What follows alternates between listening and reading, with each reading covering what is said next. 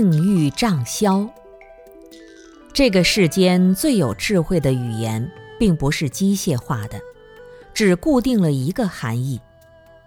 真正有智慧的语言，它的含义非常的深广，然后放之四海而皆准。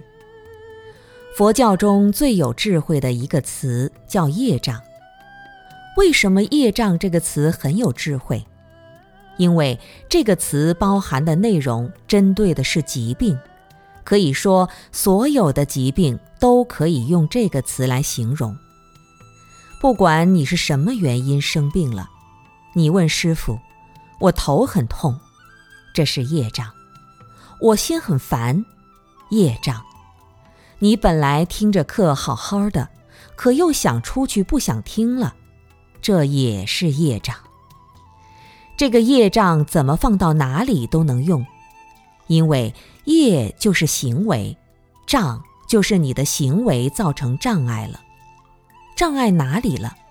障碍你的身体，障碍你的生活，障碍你的人际关系，障碍你的心情，障碍你的修道。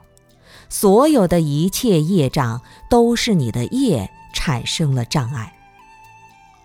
师傅说：“你有业障时，如果你对师傅很有信心，你就开始反省自己到底是被什么业障碍了，才有现在这样一个行为。你问自己：我为什么会头痛？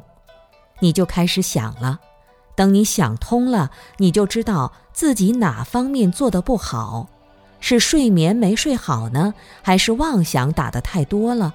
还是心气浮躁。经过自己一反省，从自己身上就找到毛病了。一找到毛病，业障就消除了，这个病也就好了。这是智慧的语言，不是忽悠人。